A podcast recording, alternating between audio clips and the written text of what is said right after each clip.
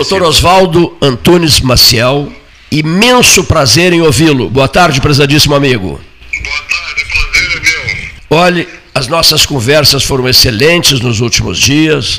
Repassei coisas eh, sobre as quais falamos para a Mônica Beatriz em Porto Alegre, para o, para o André Aranha em Nova Delhi.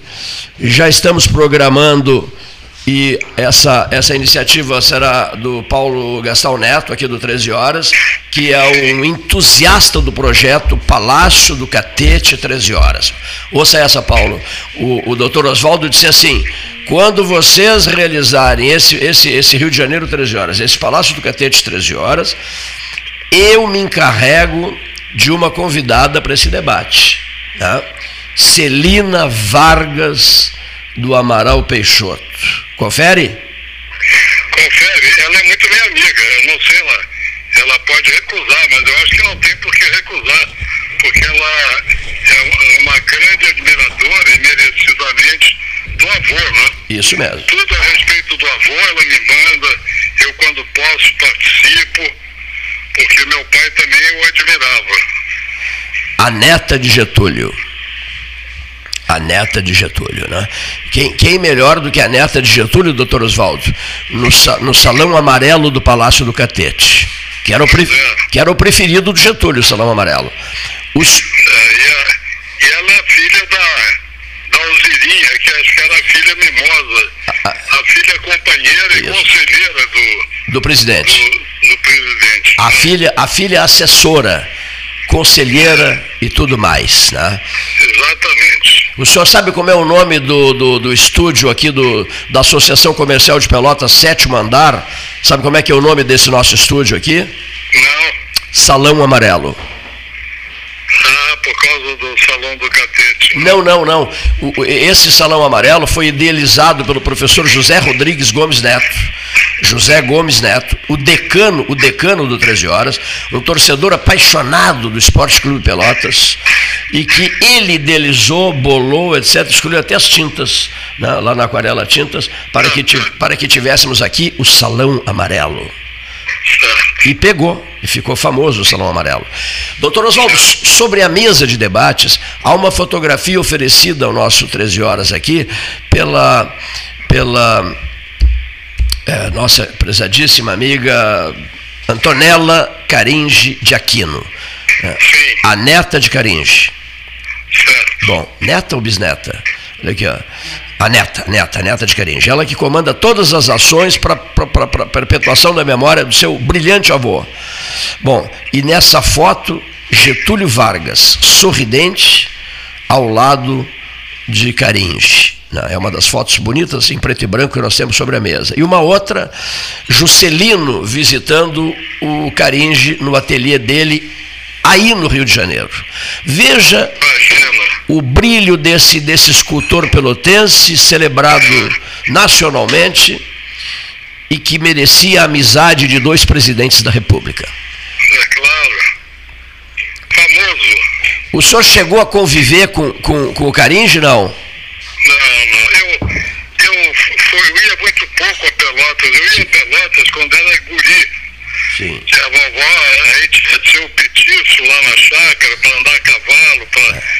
Depois de mais velho, eu, eu, eu tive que começar a trabalhar muito cedo. E a minha vida sempre foi, foi muito dura, assim, em termos de trabalho. Eu não, não tinha tempo de ir também.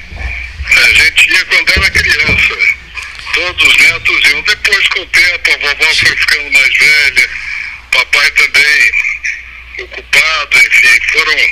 O, o tio Mozart e a tia Deia é que mantiveram a rotina de sempre na chácara. Sim. Sempre na chácara. Falando em chácara, há 45 anos ela foi doada a Pelotas. Certo. Tá responsáveis pela doação. Quem está ao microfone? Oswaldo Antunes. Mas... Vamos, fazer justiça. Sim. É, vou, vou, contar toda a verdade da chácara. A, a, aquela casa, antes de pensar na doação, é, ela precisava ser reparada. Os reparos eram muito caros. E, e o papai tia Deia, que ela sabia que ele gostava muito da chácara e não queria vender, ele, eh, ele ganhou dela um sexto dela. O, os outros irmãos tinham quatro cestos. E, só que o custo para reformar era muito caro. Era muito caro. E aí surgiu, surgiu a, o projeto Cura. Isso, o famoso projeto Cura. O projeto Cura. Mas nesse ínterim, alguns dos irmãos do papai, eh, alguns já falecidos, os herdeiros, queriam vender, precisavam vender, não é querer vender, precisavam, a vida dá voltas Sim. e precisavam vender. E o papai e o, e o tio Mozart, que era um que não queria vender, não, não podiam também comprar, comprar dos outros. Não tinham, o papai já estava aposentado, não tinham recursos para comprar dos outros e também comprar dos outros depois. Se reformar, aquilo ia cair. Ah, surgiu a ideia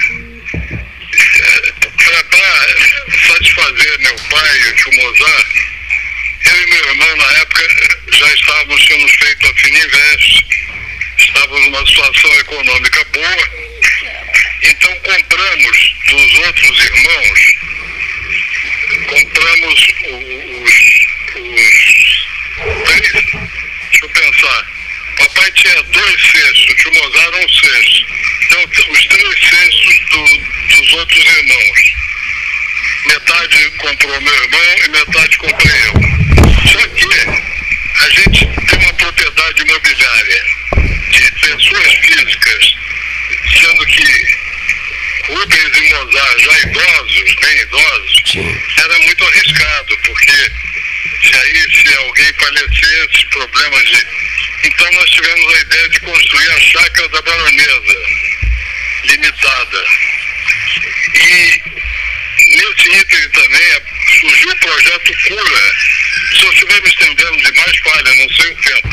Surgiu o projeto Cura do BNH, pelo qual o governo federal dava dinheiro, dava recursos às prefeituras para restaurar imóveis históricos, Sim. imóveis que reconhecidamente valor histórico.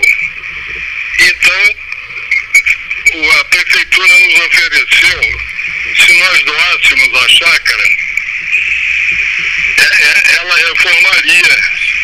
Não se saberia qual seria a, ut- a utilização Sim. mas se- seria assegurada a preservação do imóvel. Eu não me lembro se na época foi, já havia uma promessa de fazer museu, Sim. mas sim fazer a. E aí então, tio Mozart e eu e Leopoldo, meu irmão, concordamos em doar. Mas quem fez a doação foi a empresa, que acho que já existia. E não- E doamos eh, a, a- área da chácara eram 100 mil, 100 mil metros quadrados, 10 hectares. Sim. E o- a área que compreendia o parque, toda a parte, eram 70 mil metros quadrados. Então nós doamos os 70 mil metros quadrados e ficamos com 30 mil metros quadrados e para depois um dia poder comercializar. Foi essa a história. Depois disso, surgiu o, Asilo Bom Pastor, que estava abandonado ao lado da chácara, outra área de 100 mil metros.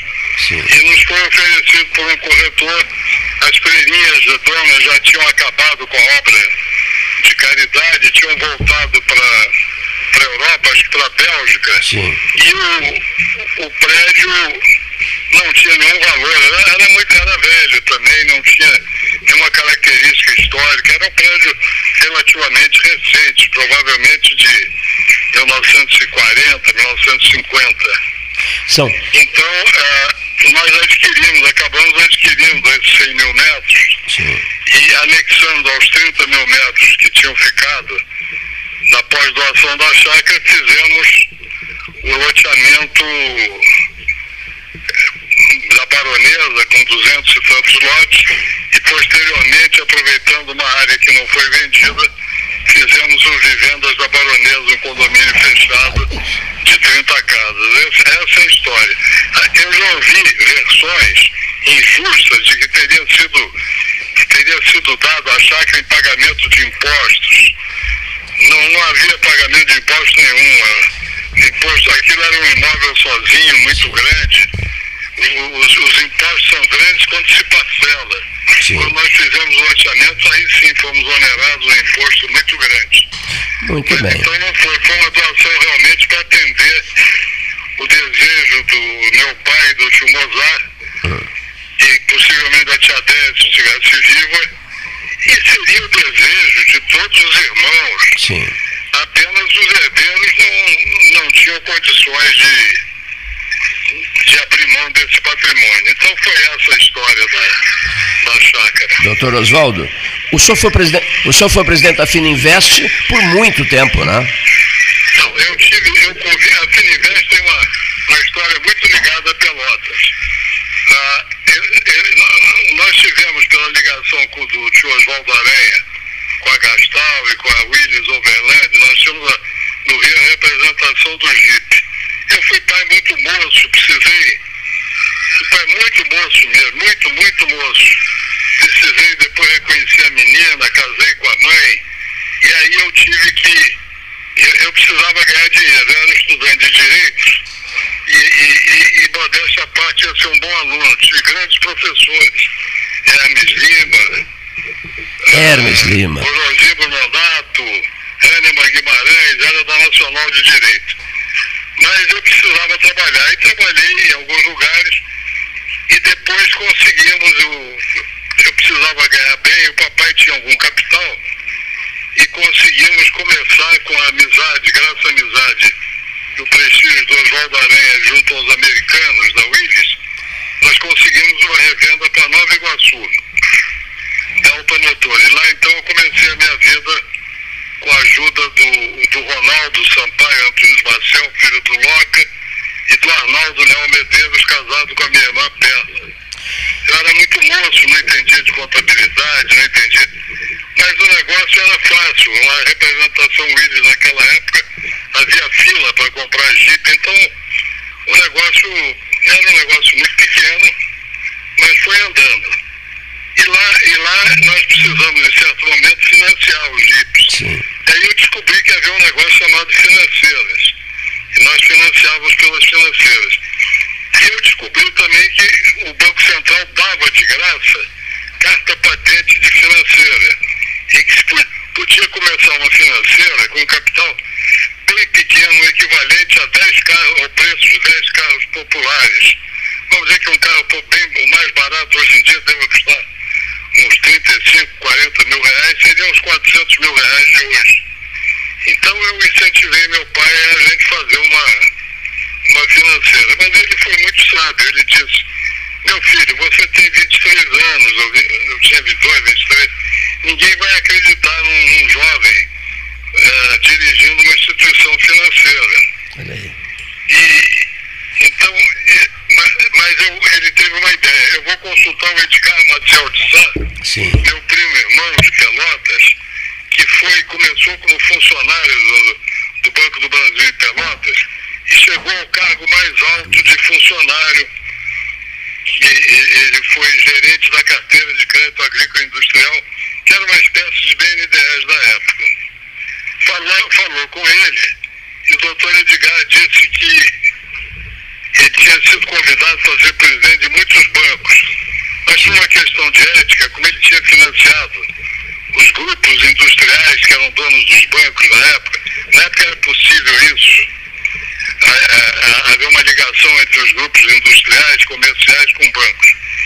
E ele nunca tinha citado, mas se fosse uma empresa da família, pequena, hum. e se ele pudesse ter uma participação acionária de 10%, ele aceitaria. Foi uma sorte imensa, porque ele aceitou, se tornou sócio, fizemos a empresa com capital, era o menor capital que era possível. Sim. E foi de grande valia para mim pelo, pelo caráter, pela experiência, pelo, foi uma escola formidável para mim.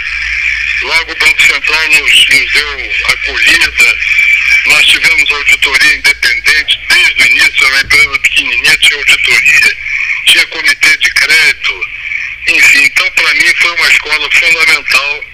E a Fininvest cresceu, cresceu, e chegou a um certo período, o grupo todo a ter 5 mil funcionários. Puxa. E um mundo de filiais. E... Mas a história está muito ligada. Ah, e outro que deu grande ajuda também pelo tempo foi o tio Mozart, irmão do papai, Mozart Antônio Maciel, que era advogado do Banco Central e que fez os estatutos. Sim. Então, agora eu tenho uma, uma gratidão muito grande a algumas pessoas em Pelotas que nos ajudaram muito nesse loteamento, nesse, porque nós cometemos muitos erros. Eu não entendi do negócio e a pessoa não pode se meter em coisas que não entende. A Fininvest foi, foi um sucesso porque desde o início nós cuidamos. Já a Chácara da Baronesa, e outra empresa que eu tive também, Pizzamilha, não foram tão bem justamente pelo desconhecimento e pela minha dedicação integral à, à Fininvest. Agora, nós tivemos uma funcionária, Liliane, que vive em Pelotas, que trabalhou comigo, que foi excepcional. O Paulo Guilain nos ajudou bastante. O, o Belém, que era da prefeitura, aliás, Gilane Dias. Nós tivemos algumas pessoas que, o Muzilo, o corretor, que o, o, o mesário do cartório, eu sou muito grato. O doutor Fábio. Corretores. O doutor Fábio Scherer de Moura, falamos muito no. É, foi advogado, Isso. Foi nosso advogado, então Gosta muito do senhor. das quais nós devemos, porque infelizmente eu nunca pude cuidar. Agora, no momento de crise da chácara, a, a minha filha, eu tenho uma filha que é craque em investimento, ela disse, papai, ou você larga tudo, nós já tínhamos vendido aí a Fininvest, ou você larga tudo, as outras coisas que você tem, e vai para Pelotas, ou a chácara acaba quebrando.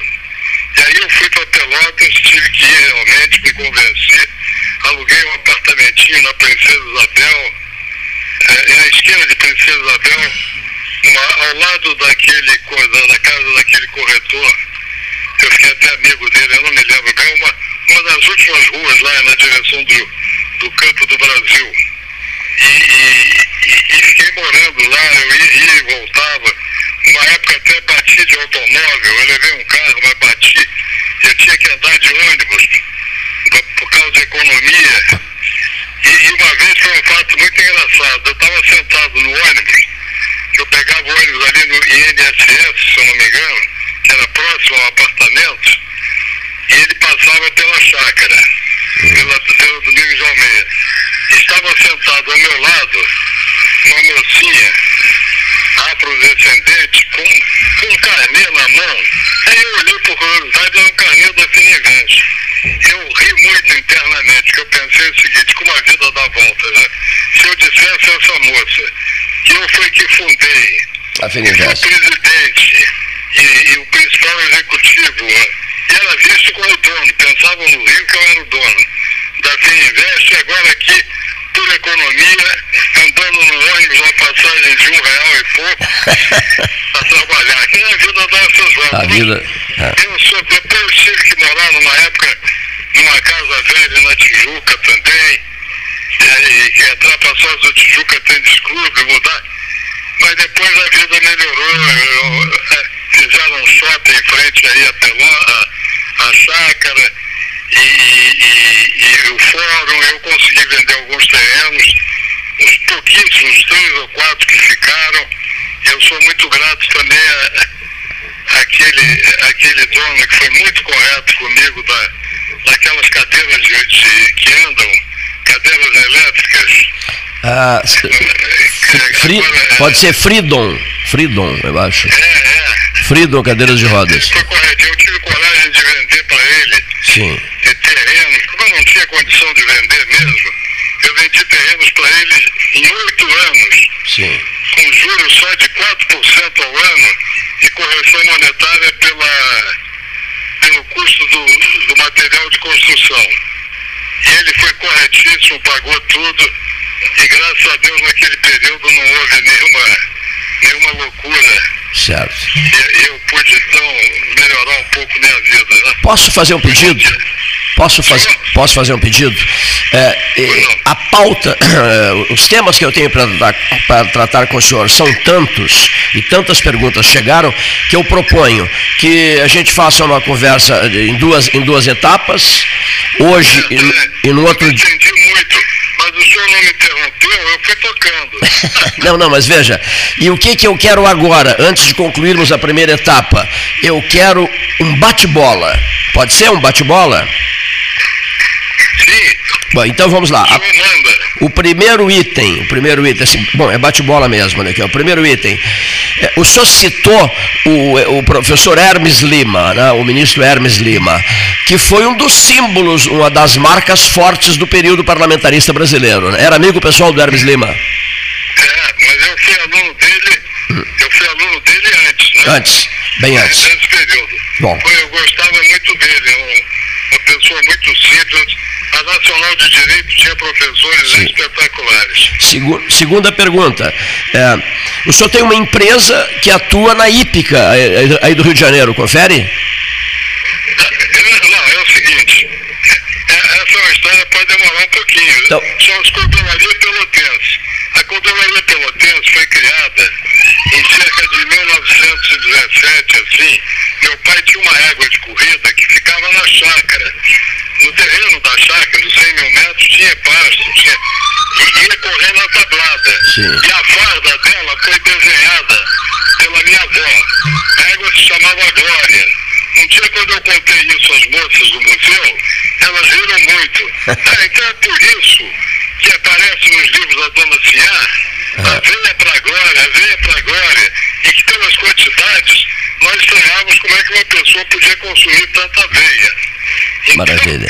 É, quando quando a, a, mamãe estava doente, Oswaldo Aranha já tinha falecido, papai tinha acabado todos os cavalos com ele. Eu, eu via que meu, mamãe não, tinha muito tempo de vida, meu pai ia entrar em depressão. Então eu propus a ele nós comprarmos um, um ou dois cavalinhos no, num leilão de, de cavalos de corrida. Aí fomos ao leilão, ele comprou, eu comprei um para nós, quando eu vi ele tinha comprado o segundo. E ele me disse, vamos restabelecer a cordelaria pelotense com a farda que a mamãe desenhou.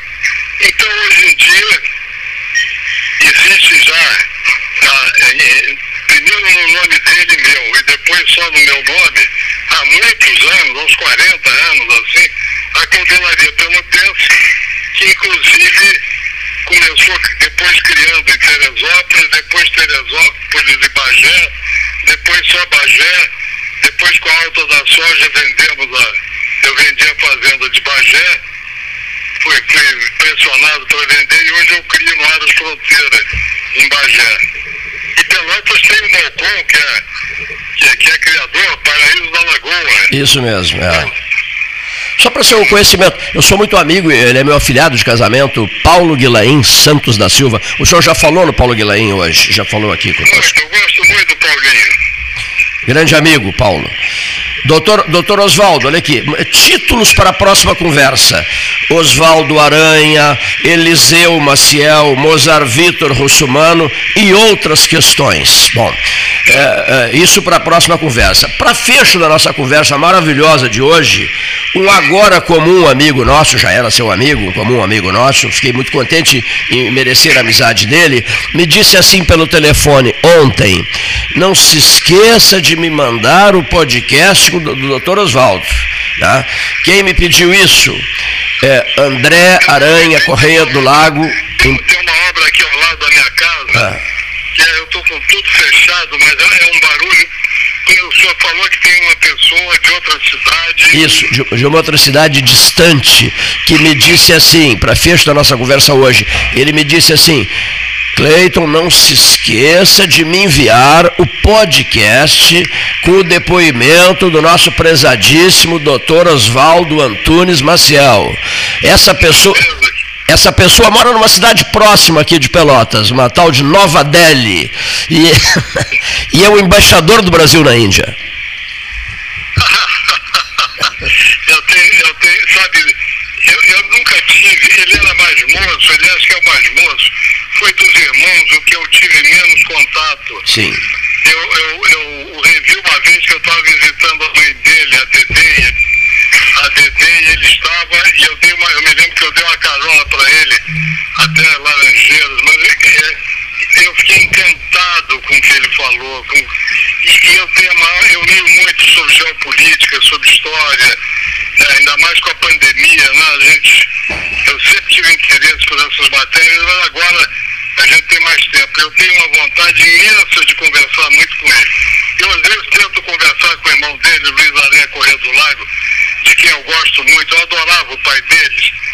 Mas o Luiz Aranha, não sei se ele também não tem muito tempo, talvez acho que eu seja chato, mas eu sinto que ele foge um pouco. Hum.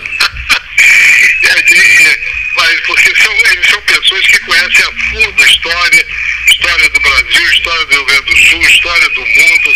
E o, e o André, com a vantagem de ter sido embaixador Perfeito. E, no Japão e agora embaixador na Índia. Isso mesmo. Países sobre os quais eu tenho enorme curiosidade. Bom, eu vou propor o seguinte: eu vou organizar uma conversa radiofonizada entre o André o senhor e, e, nós aqui no estúdio.